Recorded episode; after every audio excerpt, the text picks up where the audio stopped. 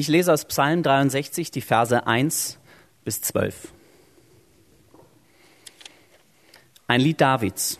Er dichtete es, als er in der Wüste Juda war. Gott, du bist mein Gott, den ich suche. Ich sehne mich nach dir mit Leib und Seele. Ich dürste nach dir wie ausgedörrtes, wasserloses Land. Im Heiligtum schaue ich nach dir aus, um deine Macht und Herrlichkeit zu sehen. Deine Liebe bedeutet mir mehr als das Leben. Darum will ich dich preisen. Mein Leben lang will ich dir danken und dir meine Hände im Gebet entgegenstrecken. Du machst mich satt und glücklich wie bei einem Festmahl. Mit jubelnden Lippen preise ich dich.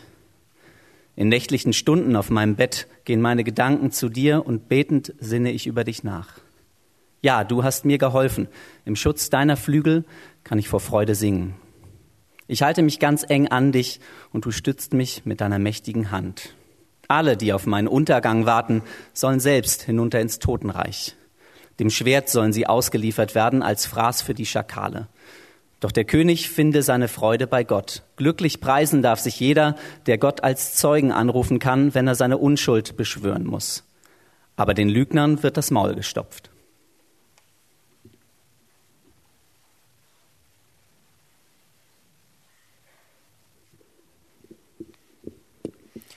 Ich spreche ein Gebet. Vielen Dank, himmlischer Vater, dass du jeden einzelnen von uns kennst mit unseren Prägungen und auch Gedanken, die wir, mit denen wir heute Morgen hier sind. Ich bitte dich, dass du zu uns sprichst und danke dir, dass wir uns mit diesem alten Text beschäftigen können. Amen. Wir sind in einer Predigtserie über Psalmen, über diese Lieder, Gedichte und Gebete aus dem Alten Testament der Bibel. Ich habe diese Serie ausgesucht, weil ich mir wünsche und für uns alle wünsche, dass wir einige von diesen Psalmversen uns zu eigen machen, am besten auswendig lernen, damit wir sie ähm, haben und präsent haben, wenn wir sie brauchen. Das ist so eins der Aspekte, warum die Psalmen generell zu einfach sehr bekannten äh, Sprüchen generell geworden sind, dass Menschen sie nämlich auswendig gelernt haben und eben sie dadurch in besonderen Momenten oder in Entscheidungssituationen oder in schwierigen Lebensphasen innerlich aufsagen konnten, einfach parat hatten und durch diese Worte an das erinnert wurden, was, was dahinter steht, was sie transportieren wollten. Den heutigen Psalm, Psalm 63, kann ich nicht auswendig, noch nicht jedenfalls. Aber die ersten beiden Sätze begleiten mich schon sehr lange. Gott, du bist mein Gott, den ich suche, und ich sehne mich nach dir. Beide Sätze drücken für mich dasselbe aus, und was sie ausdrücken, das möchte ich gerne mit euch teilen. Und methodisch gehe ich das heute so an, wie wir das vor drei Wochen in der Predigt äh, von Dokyong ähm, vorgestellt bekommen haben, dass wir einen Satz nehmen, den immer wieder lesen und unterschiedliche Worte oder Teile dieses Satzes betonen. In meinem ersten Punkt betone ich den letzten Teil. Gott, du bist mein Gott, den ich suche. Es geht um die Suche nach Gott. Im zweiten Punkt betone ich das erste Wort, Gott, du bist mein Gott, den ich suche. Es geht um die Frage, welchen Gott wir suchen. Und als dritter Punkt dann noch, Gott, du bist mein Gott, den ich suche. Und was es damit auf sich hat, das, äh, dazu komme ich dann eben gleich. Steigen wir ein. Gott, du bist mein Gott, den ich suche. Es geht um die Suche nach Gott. Dieser Psalm wurde von David verfasst. David, diese sehr prägende Figur aus dem Alten Testament der Bibel. David ist äh, die antike Person, von der wir am detailliertesten etwas überliefert bekommen haben, nicht nur in der Bibel, sondern auch von außerbiblischen äh, Figuren.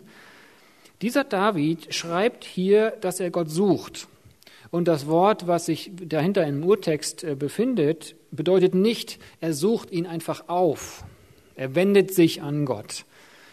Er, er geht einfach hin, sozusagen, sondern das Wort bedeutet tatsächlich, er sucht nach ihm. Er ist auf der Suche. Und diese Art von Suche, die hier gemeint ist, hat etwas von noch nicht gefunden oder wenigstens noch nicht ganz gefunden oder noch nicht alles gefunden.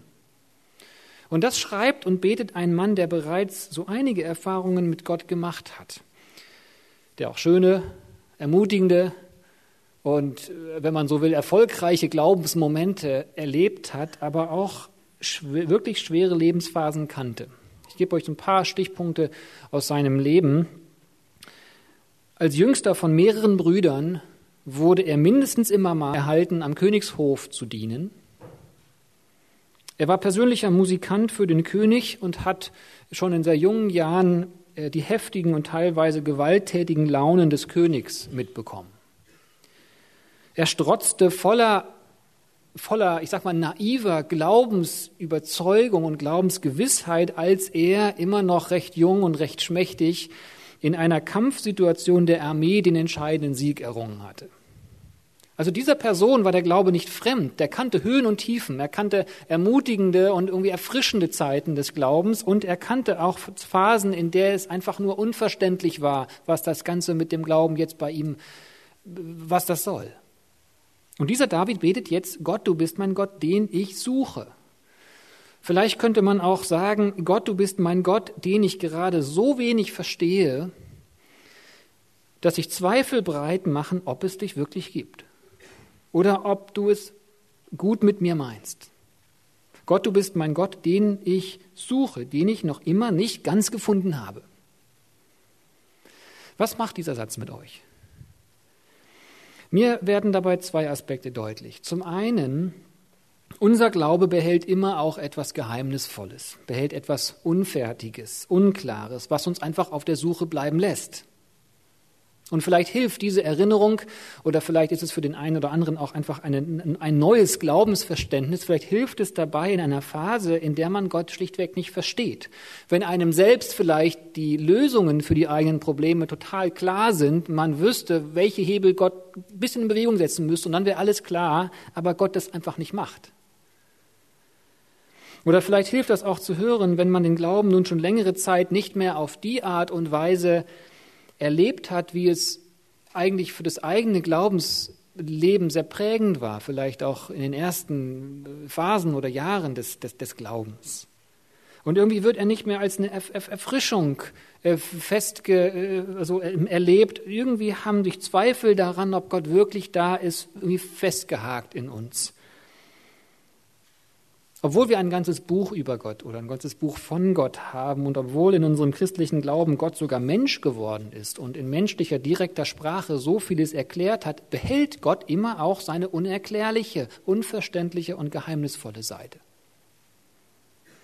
Der andere Aspekt davon ist, diese unklare Seite unseres Glaubens erlebe ich an anderer Stelle als etwas sehr Hilfreiches, denn sie macht uns offen, bewahrt uns vor Festgefahrenheit, lässt uns gnädig, lernbereit und neugierig sein. Kurz gesagt, sie hält uns flexibel und jung.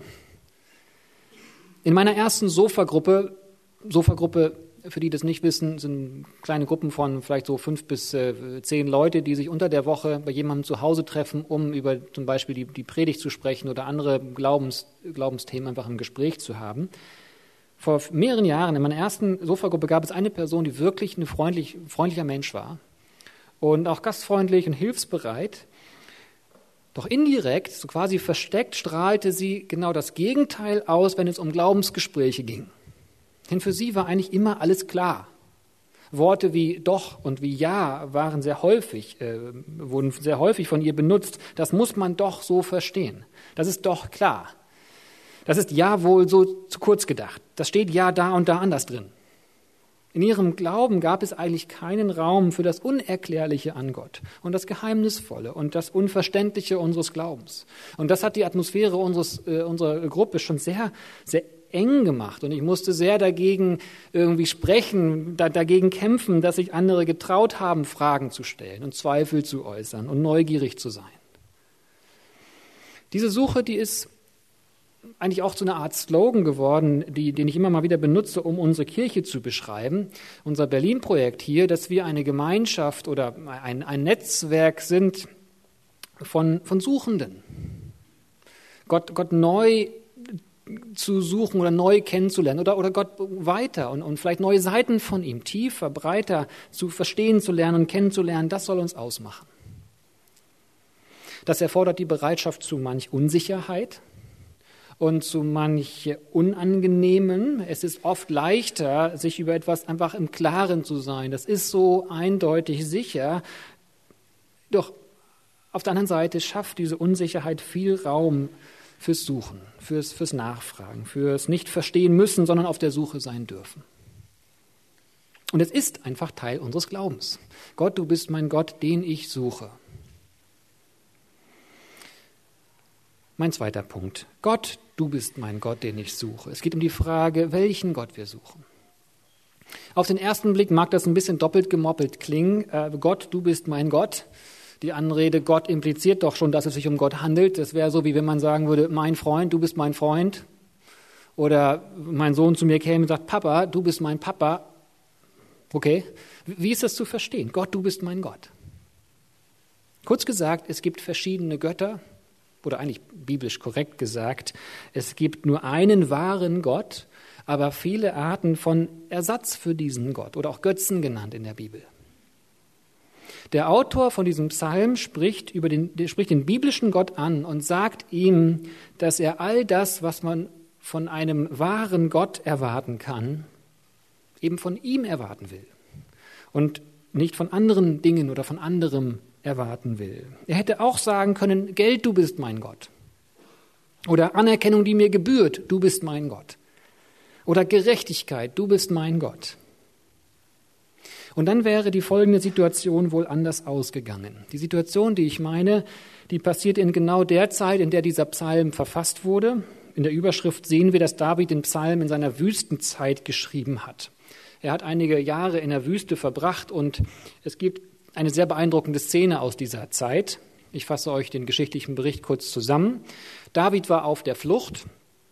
Er war ohne natürlich, dass er etwas dafür äh, konnte, zum Königsnachfolger gesalbt worden. Das war so eine Art Berufung in Spee. Irgendwann sollte er der Nachfolger von dem amtierenden König Saul werden. Wann das sein würde, wusste niemand. Längere Zeit lebte und diente David dann am Königshof und auch in der königlichen Armee.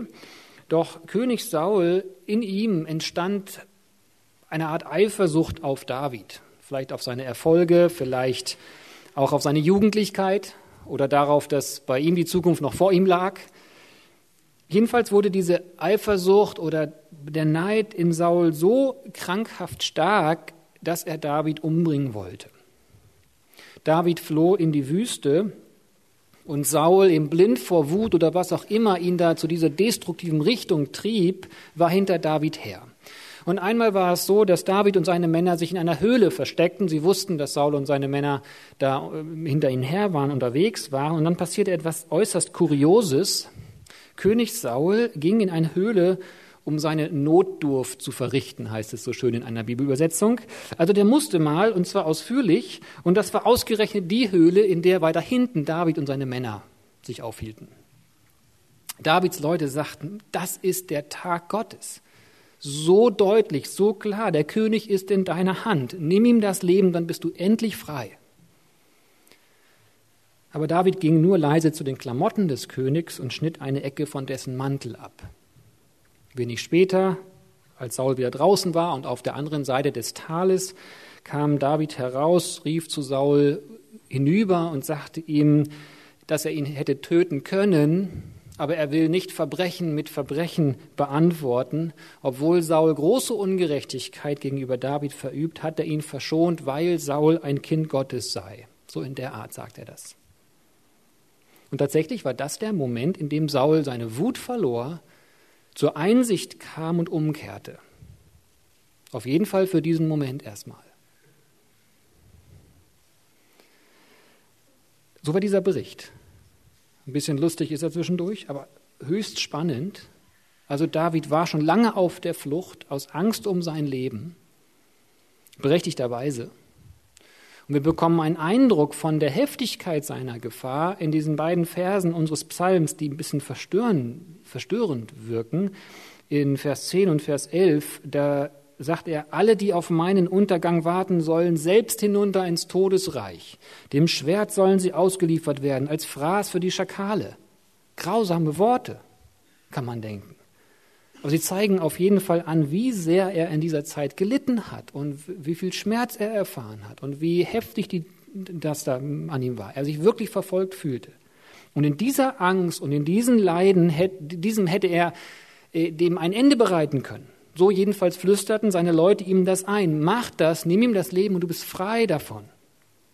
Ihm wurde Unrecht angetan und es wäre absolut an der Zeit gewesen, dass die Bevölkerung, dass die Menschen mal sehen würden, dass er zu Unrecht verfolgt würde und dass er zu seinem Recht käme. Hätte David gehandelt nach Gerechtigkeit, du bist mein Gott, wäre die Geschichte wohl anders verlaufen. Oder hätte David gehandelt nach Anerkennung in der Gesellschaft, du bist mein Gott, dann wäre diese Geschichte wohl anders verlaufen. Dann hätte David nach seinem Gottverständnis her eigentlich richtig und vernünftig gehandelt, wenn er Saul das Leben genommen hätte. Doch David handelte nach der Perspektive und dem Anliegen Gottes, auf den er eigentlich vertraute, auch wenn er ihn suchte. Obwohl es in der Situation für ihn alles andere als, als logisch und, und leicht und das, das Beste für ihn erschien. Gott, du bist mein Gott. Es gibt ständig irgendwelche Dinge, die auch uns einflüstern wollen, sie könnten uns erfüllen und sie könnten uns wirkliche Ruhe verschaffen oder zu unserem wohlverdienten Recht bringen. Wohl kaum jemand würde das so im Alltag oder in seinen Gedanken als, als Götze oder Gottersatz bezeichnen, aber sie wirken so. In seinem Buch Es ist nicht alles Gott, was glänzt, was diese, genau diese Thematik aufgreift, weist der New Yorker Theologe Timothy Keller darauf hin, dass es vor allem Aspekte unseres Lebens sind, die bisher sowieso schon prägend und wichtig und gut in unserem Leben sind. Also da, wo gute und wichtige Dinge absolut werden wollen, da stehen wir in der Gefahr zu handeln, als sei es für uns logisch und richtig und verdient und angemessen und in der Gefahr stehen dabei Gottes Perspektive aus dem Blick zu verlieren. Was ist das bei euch, was gerade das Potenzial hat, eure wichtigsten Entscheidungen zu diktieren und darüber zu bestimmen, ob ihr euch froh fühlen könnt oder nicht? Ich gebe euch ein paar Ideen, vielleicht Gesundheit, und das Gefühl, effektiv zu sein und viel zu schaffen? Ist es das, was das Potenzial hat, absolut zu sein und unsere Entscheidungen zu diktieren? Oder vielleicht beruflicher Erfolg, über, über den man leicht sprechen kann und anerkennende Blicke ernten kann? Oder Aussehen, Style, was andere über ein das Äußere sagen? Oder problemlose und harmonische Familienverhältnisse als das Wichtigste. Was hat bei uns gerade das Potenzial, von guten und wichtigen Dingen im Leben zu absoluten Dingen zu werden? Nächste Fragen der Analyse könnten dann folgende sein. Was sind wir bereit dafür zu geben? Bleiben wir dabei wir selbst oder verbiegen wir uns gerade auf ungesunde Art und Weise?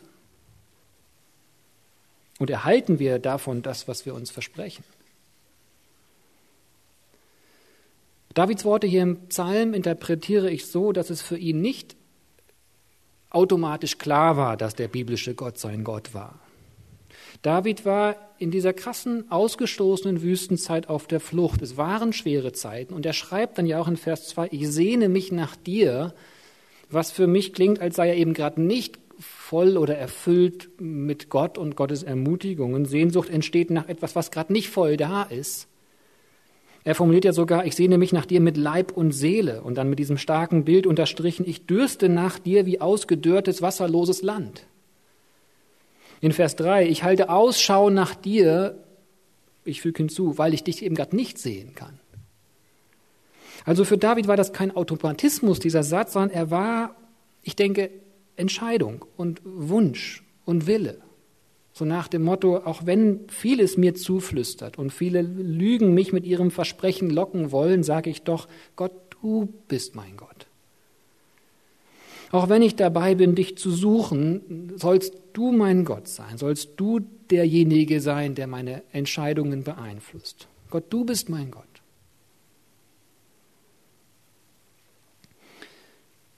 Ich komme zu meinem dritten Gedanken. Gott, du bist mein Gott den ich suche. Schon oft habe ich das gebetet und schon oft mit dem Wissen, dass hier gerade nicht ganz klar ist, woran mein Herz hängt und wem ich wirklich vertraue. Deswegen drücke ich das ja nochmal bewusst aus. Schon oft habe ich denselben Satz gebetet, so mit diesem Zusatz, du sollst wieder wirklich mein Gott sein. Schon oft war mir klar, wie sehr, ehrlich gesagt, anderes mir eigentlich zu einem Gottersatz geworden war. Woher bekommen wir die Kraft, diesen Willen, dieses Gebet immer wieder neu zu formulieren? Gott, du sollst es doch eigentlich sein und wieder sein. David hat hier in sein Gebet ein ganz starkes Wort mit eingebaut. Ein Possessivpronomen, ein besitzanzeigendes Fürwort, falls ihr euch nicht daran erinnert. Mein, ja, mein Gott, mein Besitz, mein Gott. Woher nimmt David diese Sicherheit? Eigentlich so das Gegenteil von agnostisch zu sein, so gar nicht unsicher, inwieweit wer und was Gott ist, sondern du, mein Gott. In den Versen 4 bis 9 formuliert der Autor dann, was er mit Gott verbindet. Er macht sich also bewusst, was er bereits über Gott erfahren hat, woran er eigentlich glaubt, macht sich bewusst, warum er Gott vertrauen kann und formuliert ihm dann dieses Glück auch direkt. In Vers 8 und 9 kommen dabei dann zwei äh, wichtige Bilder zu sprechen. Ich sehe hier das Bild einer Mutter und das Bild eines Vaters. In Vers 8 steht, im Schutz deiner Flügel kann ich vor Freude singen. Das ist das Bild eines Vogels, der über seine Kinder wacht. Später hat Jesus Christus im Neuen Testament das Bild ganz ähnlich benutzt. Er formuliert ganz interessant auf sich selbst bezogen. Da schaut er auf die Menschen der Stadt Jerusalem und sagt, wie oft habe ich deine Kinder versammeln wollen, wie eine Henne ihre Küken versammelt unter ihre Flügel.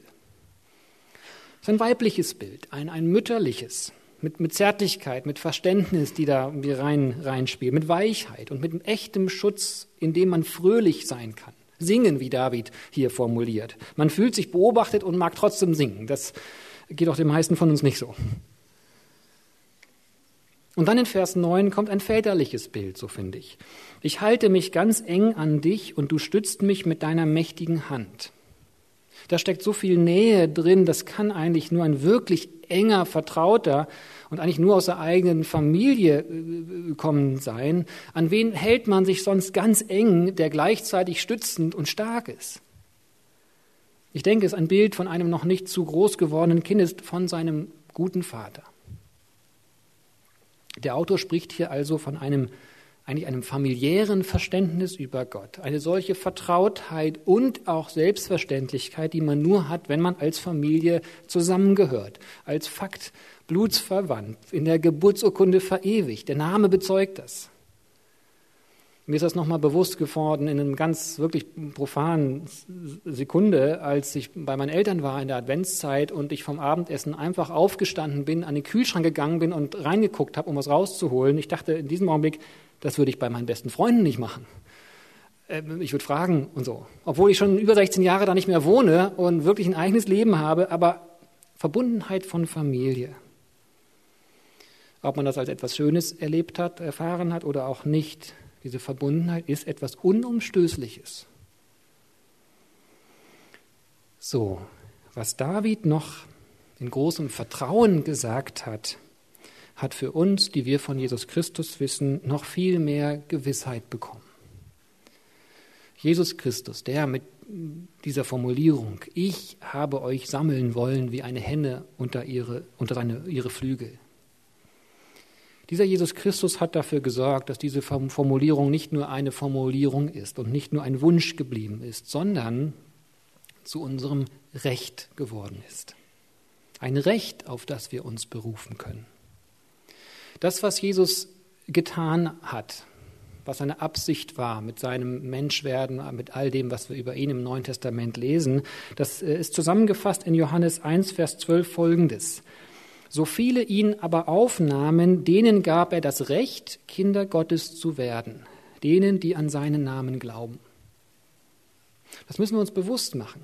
In unserem christlichen Glauben steht im Zentrum eine Aktion Gottes mit der Absicht, uns, die wir das wünschen und wollen, uns Menschen das Recht zu geben, mit Gott quasi familienrechtlich verbunden zu sein. Wir haben das Recht, Kinder Gottes zu sein. Später formulierte Paulus das dann nochmal mit diesen Worten in Galater 4. Durch Christus wollte Gott uns als seine mündigen Söhne und Töchter annehmen. Der unendliche Gott wollte uns als seine Söhne und Töchter annehmen. Und dann schreibt er weiter, weil ihr nun Gottes Söhne und Töchter geworden seid, gab Gott euch den Geist seines Sohnes ins Herz. Gott gab uns den Geist seines Sohnes ins Herz, der Geist von Jesus Christus in unserem Herz. Das ist eine Verbindung mit dem Unendlichen in unserem so begrenzten Herz. Und noch etwas folgt bei Paulus. Dieser Geist ruft aus Abba Vater. Dieses Wort Abba ist eine Koseform, so wie Papi oder Mama. So eng verbindet sich der Unendliche mit uns. Dafür gab er sehr viel auf. Dafür setzte er alles in Bewegung, durchbrach Dimensionen, machte sich endlich, gab sein Leben auf. Also so viel, dass wir wirklich Grund haben zu vertrauen, dass dieser Vater mit seinen so mütterlichen Eigenschaften es gut mit uns meint. Nur gut. Gott, du bist mein Gott, den ich suche. David hielt sich daran fest, dass dieser Gott sein Gott ist. Und wir dürfen eben mit dem Wissen von Jesus Christus in die Worte dieses Psalms mit einstimmen, weil uns das Recht gegeben ist, Kinder Gottes zu sein. Kinder haben das Recht zu sagen, Mama, du bist meine Mama. Papa, du bist mein Papa. Ich komme zum Schluss und fasse die Predigt zusammen und ich mache daraus ein persönliches Gebet.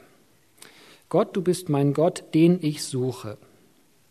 Ich suche dich noch immer. Ich sehne mich nach dir.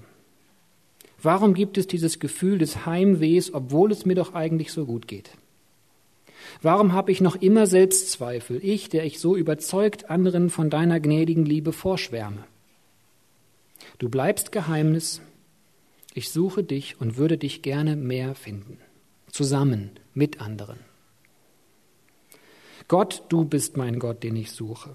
Ich wende mich bewusst an dich, weil ich glaube, dass nur du meine Sehnsucht stillen kannst. Irgendwann, irgendwie doch anderen traue ich das nicht zu.